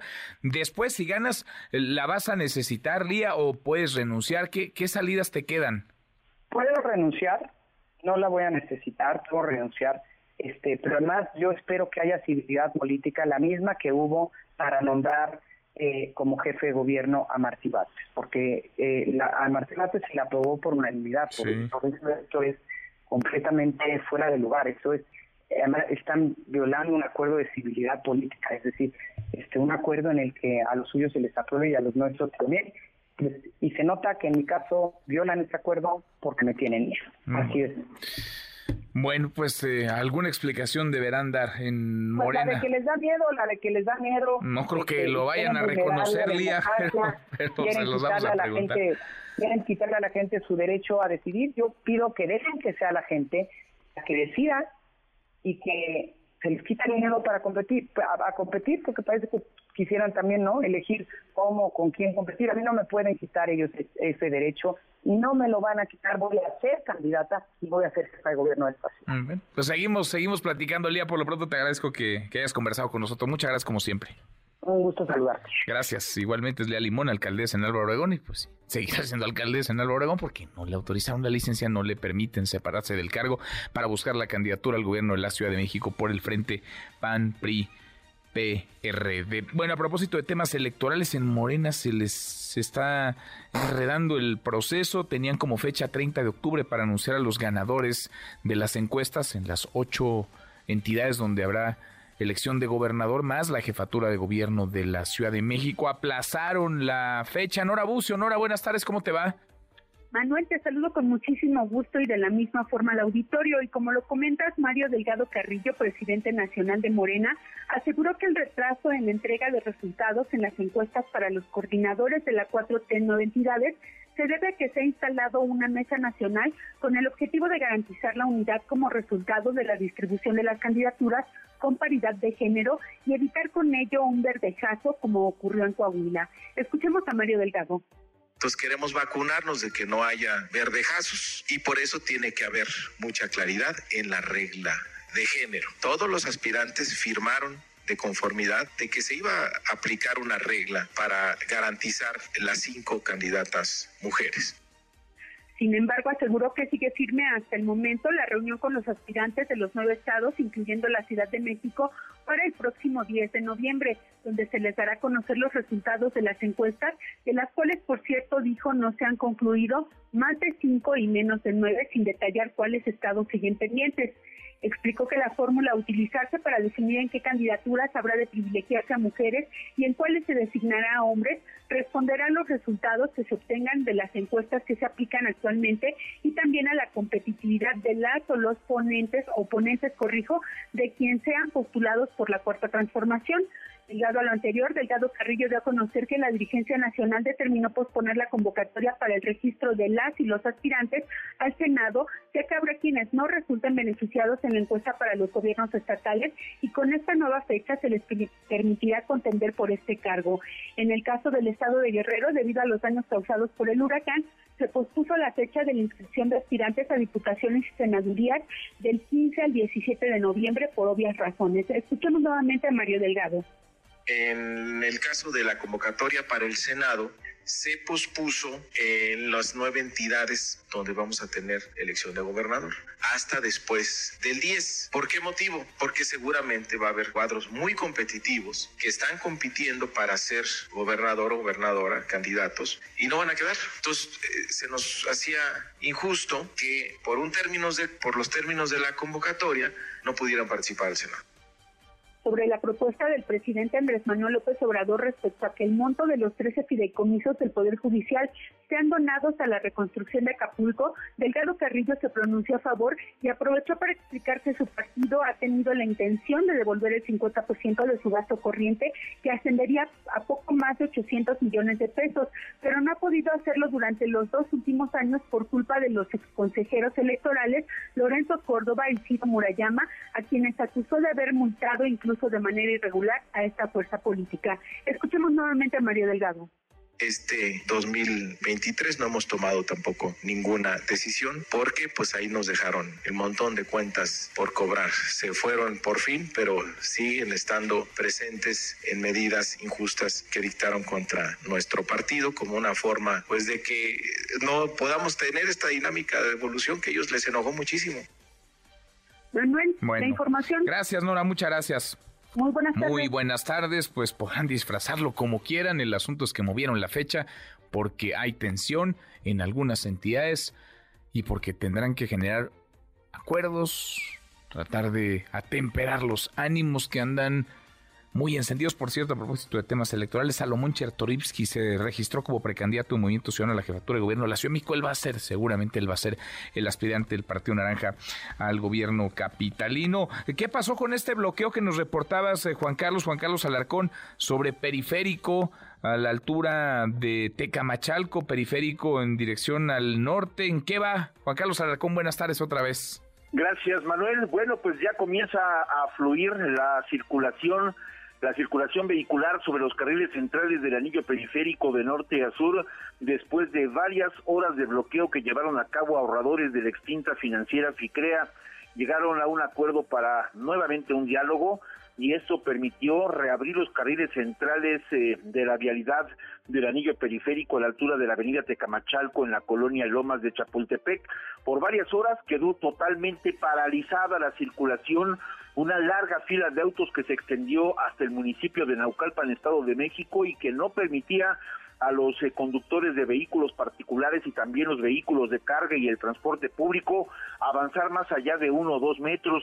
Finalmente, y después de esta negociación, lograron ya reabrir los carriles centrales y ahora comienza a fluir, aunque con algunos rezagos, desde luego, te podrás imaginar por las varias horas que estuvo cerrada la circulación de esta importante arteria vehicular que conecta al norte del Estado de México con la capital del país. Así es que nuestros amigos conductores que sin duda nos escuchan en este momento podrán ya eh, pues eh, continuar su marcha, su curso sobre el anillo periférico, aunque hay que esperar algunos momentos, sobre todo por los eh, rezagos que quedaron después de esta manifestación, pero lo importante del caso, Manuel, amigos del auditorio, es que esta avenida ha sido reabierta. Y es el reporte. ¿Después de cuántas horas, Juan Carlos? Cuatro, casi cuatro horas de, bloqueo.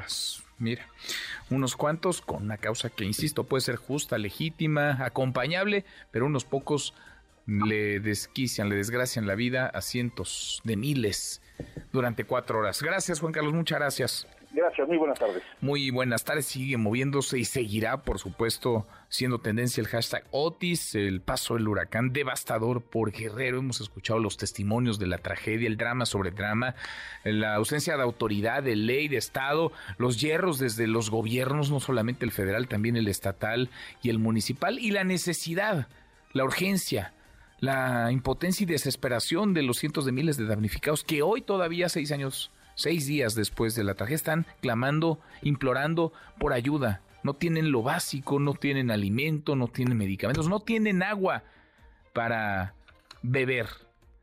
Son muchos, son muchos los frentes abiertos, son muchas las aristas de esta crisis. Por supuesto están las afectaciones en la infraestructura hotelera, el motor económico, no solamente de Acapulco, del estado de Guerrero. Son muchos los daños en comercios de todos tamaños, chicos, medianos, grandes.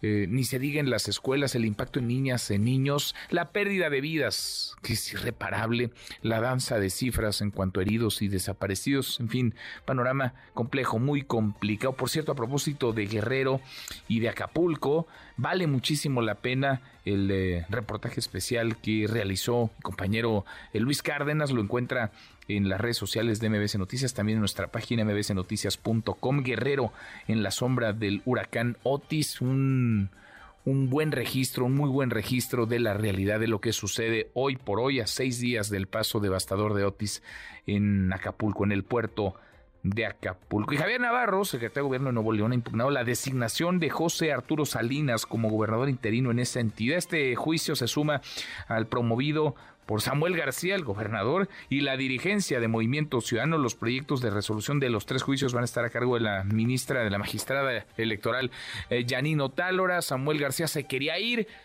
pero se quería ir dejando a alguien de su confianza, quería irse a jugar al candidato, quería participar en la contienda presidencial en 2024, como pusieron a alguien más, porque la licencia que él solicitaba es por seis meses, el Congreso del Estado que le es adverso mayoría de PAN y PRI, puso a un adversario político de Samuel, pues siempre y no, ya no quiere, ya no quiere irse, no, si no deja a alguien de todas sus confianzas en el cargo. deportes. Con Nicolás Romay. En MBS Noticias. Querido Nico, qué gusto, qué gusto saludarte, ¿cómo estás? Muy bien, Manuel, feliz de saludarte a ti y a toda la gente que está con nosotros. Tenemos noticias de la FIFA, tenemos noticias relacionadas con el Mundial de Fútbol, pues Gianni Infantino anunció que la Copa del Mundo del 2034, qué lejos suena, ¿no? Es decir, 2034 es en Arabia Saudita. Y con esto tenemos lista la del 2026, que es en Canadá, México y Estados Unidos. La de el, eh, eh, bueno, después 2030 que tenemos es que ahí es una combinación muy rara porque los partidos inaugurales son en Argentina, Paraguay y Uruguay y después es en eh, Portugal, Marruecos y España. Y la del 2034 en Arabia Saudita. Así que con esto ya sabemos dónde van a ser los próximos tres mundiales, cómo cambia todo, fíjate. Primero es en tres países, después es en tres continentes y después es en un solo país. O sea que no hay eh, una similitud y no hay un patrón. O sea, prácticamente se hace a conveniencia de lo que va pasando cada ciclo mundialista. Pues sí, ahora sí que a la carta, ¿no? Como lo pidas, así hay. Así hay para, para repartir para el mundial. En fin, en fin, bueno, falta muchísimo, Nico, para 2034. Ahorita tenemos urgencias en 2023.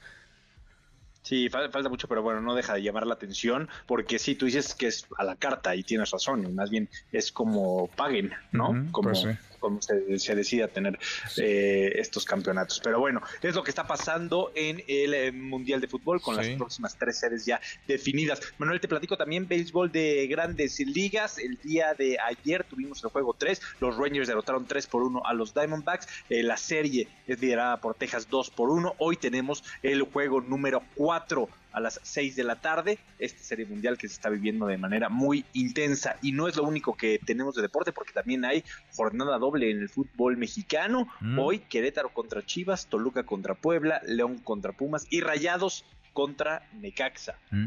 Oye, ¿y en qué jornada vamos? Como en la 30, ¿no? Ya, 32, 33. ¿Qué jornada va el fútbol mexicano? no, no, Manuel. Va en la jornada 15. Se va a jugar la 15. ya sabes, hay otros que lleva, hay otros que llevan 14, ya sabes cómo se va moviendo. Una, pachanga, pero... ya llevan varias jornadas dobles.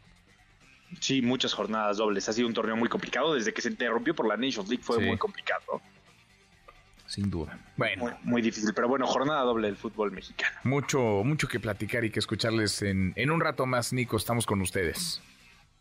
Así los esperamos, Manuel, a las 3, Claro Sports por MBS Radio, donde platicaremos, por supuesto, de la jornada doble, también de béisbol de grandes ligas, de NFL, de todo lo que está pasando. Abrazo grande, Nico. Abrazo. Nicolás Romay con los deportes. Pausa antes, una vuelta por el mundo de la mano de mi tocayo Manuel Marín y volvemos, volvemos, hay más. Internacional. Israel confirmó que llevó a cabo un ataque aéreo en el campo de refugiados de Jabalia, en la Franja de Gaza, a pesar de la presencia de civiles. Esto para matar a un alto comandante de Hamas. El ataque ha dejado cerca de 100 personas muertas, en su mayoría niños, lo cual ha avivado de nueva cuenta el rencor en todo Medio Oriente, que es ya de por sí un polvorín a punto de estallar. Es la voz del presidente turco Recep Tayyip Erdogan. Israel tam 22 gündür Israel lleva días cometiendo descaradamente crímenes de guerra. Ahora Israel te declaramos criminal de guerra ante el mundo.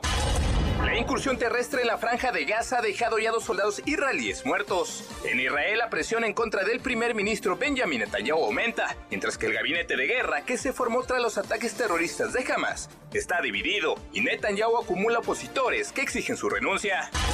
Mientras tanto, los rebeldes hutíes de Yemen, apoyados por el régimen de Irán, declararon la guerra contra Israel tras realizar una serie de ataques contra el sur de aquel país. Eso podría incrementar el conflicto, pues llevará a un enfrentamiento directo entre Israel y los Estados Unidos contra Irán. Siga a Manuel López San Martín en redes sociales. Twitter, Facebook y TikTok. En López San Martín. Continúa con la información con Manuel López San Martín en MBS Noticias. MBS Noticias con Manuel López San Martín. Continuamos. Seguimos 20 para la hora, Fernando Polanco. Volvemos eh, contigo a Guerrero. Fernando, buenas tardes otra vez. ¿Cómo te va? Manuel, muy buenas tardes. Nuevamente con esta información y seguimiento a lo que pasa en Acapulco. Y es que comentarte, el Congreso de Guerrero aprobó la creación de una comisión especial que dará seguimiento a la atención de la devastación que dejó el huracán Otis en Acapulco. Los 46 diputados que integran la 63 legislatura acordaron donar un mes de su salario, el cual, de acuerdo con la diputada Yoloxin Domínguez Serna, presidenta de la Junta de Coordinación Política, es de 80 mil pesos. La suma entre los 46 legisladores ascendería a 3 millones 680 mil pesos en apoyo a las familias damnificadas. Sin embargo, diputados de oposición, especialmente del PRD, coincidieron en que no es suficiente y propusieron orientar todo el gasto público que resta de este año para atender la emergencia, además de modificar el proyecto presupuestal que envió el Ejecutivo al Poder al Congreso local para el próximo año, el cual se le dé prioridad a la reconstrucción del puerto de Acapulco. Hasta aquí mi reporte, Manuel. Muy buenas tardes. Gracias, eh, muchas gracias, Fernando.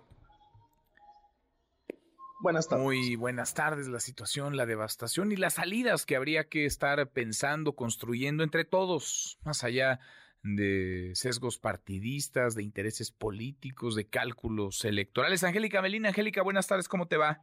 Hola Manuel, muy buenas tardes, gusto saludarte también a los amigos del auditorio. Aquí en la Cámara de Diputados justo este tema se discutió y bueno, pues incluso vino la eh, seleccionada representante del Frente Amplio por México, Xochitl Gálvez, a hacer una propuesta en esta materia para destinar recursos a la reconstrucción del estado de Guerrero y las zonas que fueron devastadas, Manuel, por el huracán Otis.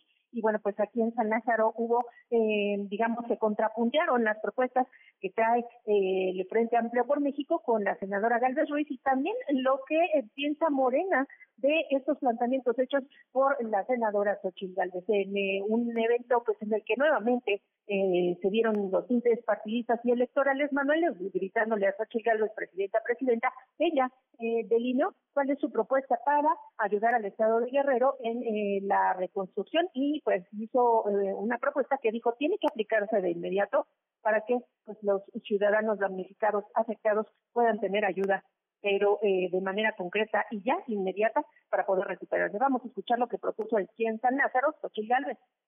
En vísperas del debate presupuestal y el impacto del huracán Otis, es que presentamos una iniciativa para expedir la ley de emergencia y reactivación económica frente a eventos no esperados. Para efectos inmediatos por la tragedia lo exige, la iniciativa de ley establece que el Ejecutivo Federal para este mismo año deberá aplicar 50 mil millones de pesos a la atención de los efectos del huracán Otis en el estado de Guerrero. ¿Qué dijo Galvez Ruiz, eh, Manuel, de lo que propuso esta mañana el presidente de la República?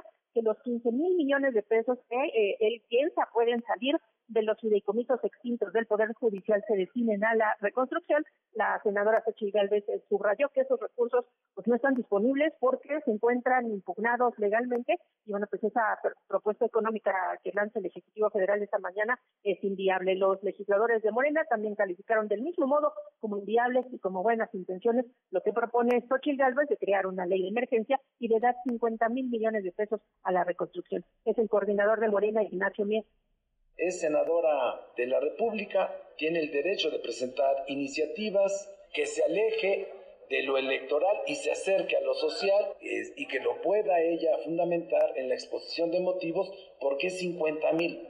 ¿Por qué no menos?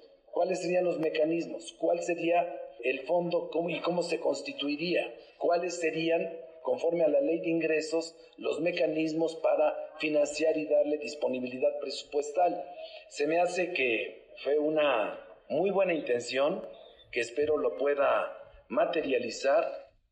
Y de propuestas a propuestas, lo que piden los legisladores de Morena, Manuel, es que sea con cargo al recurso para 2024 de los organismos autónomos, incluyendo al Poder Judicial, hasta el Poder Legislativo, dijeron los legisladores morenistas, que puedan tomar hasta 27 mil millones de pesos, pero sin tocar los recursos prioritarios para programas y obras del Ejecutivo, Manuel. Gracias, Angélica, muchas gracias. Aquí, hasta luego. Hasta muy pronto, muy, muy buenas tardes. Yo le agradezco estos minutos al eh, doctor Roberto Arroyo Matus, el secretario de Gestión Integral de Riesgos y Protección Civil del Estado de Guerrero. Gracias, secretario. Buenas tardes. ¿Me escuchas, eh, Roberto, secretario? Buenas tardes. ¿Cómo estás? Gracias por platicar con nosotros. ¿Cuál es el panorama a seis días? Eh, ¿De qué tamaño la afectación, la, la devastación tras el paso de Otis, secretario? Sí, muchísimas gracias. Bueno, comentarte que hay una devastación prácticamente total. No hay un lugar intacto en el puerto de Acapulco que no haya registrado algún daño.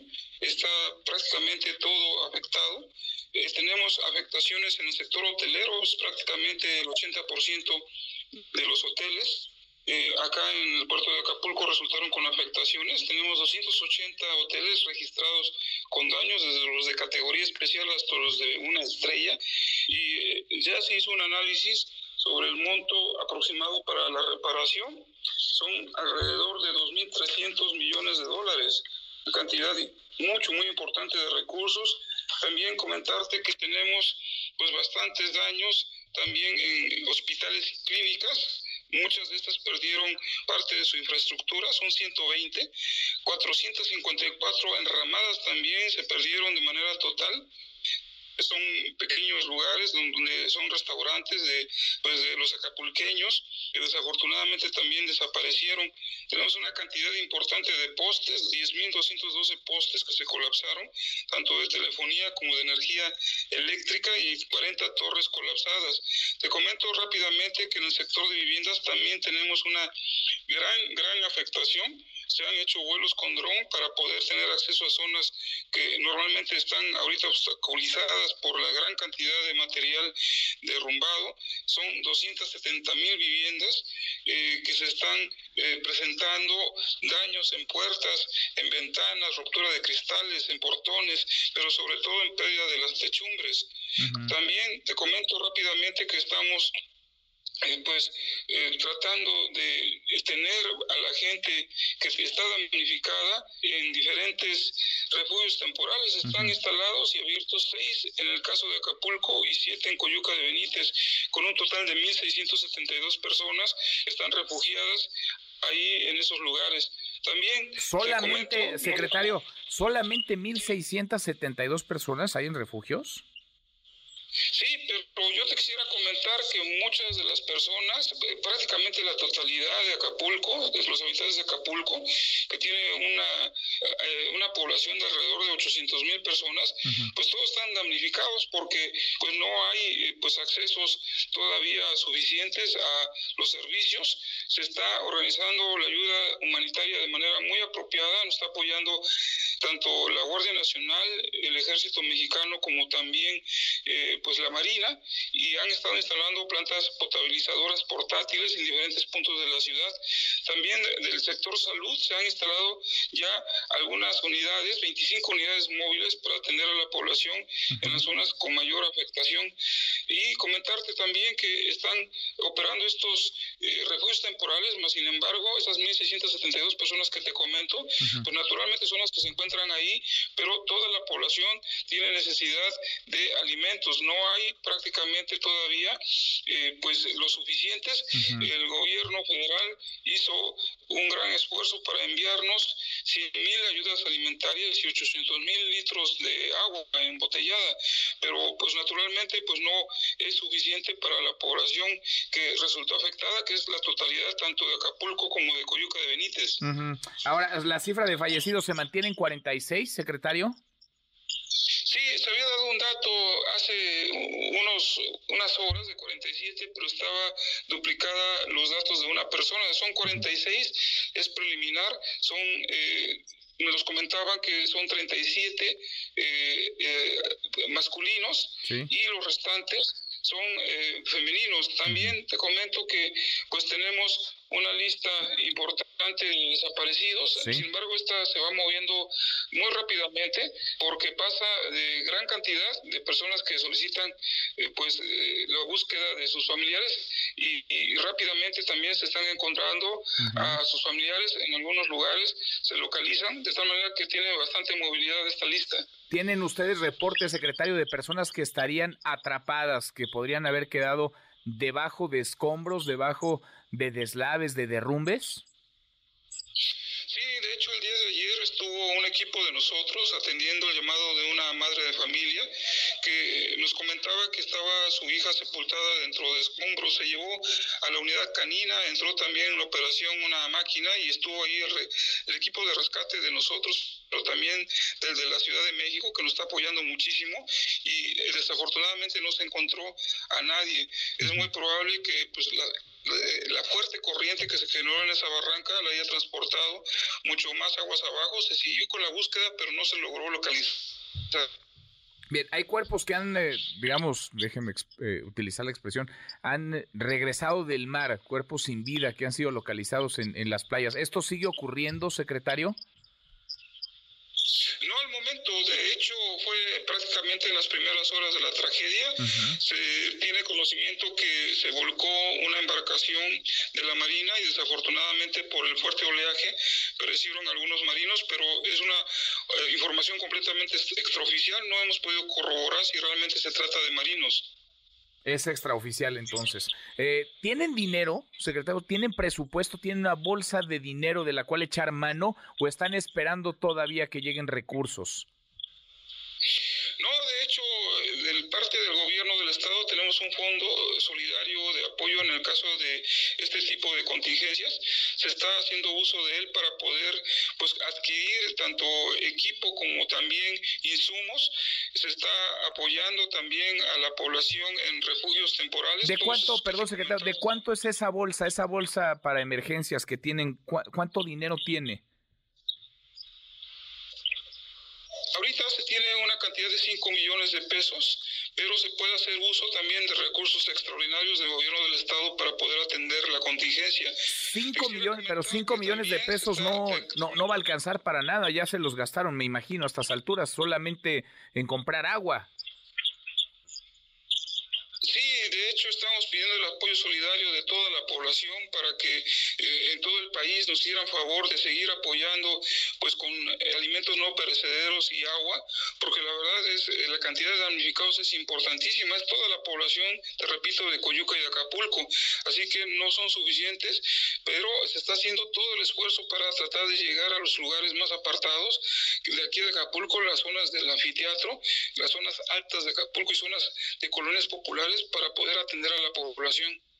Bien, pues secretario, mantengamos la comunicación. Le agradezco estos, estos minutos. Gracias por platicar con nosotros. Gracias, gracias, muy buena. Hasta 5 millones de pesos es la bolsa para este tipo de emergencias. 5 millones de pesos no alcanzan absolutamente para nada, nos dice el secretario de Protección Civil del Estado de Guerrero.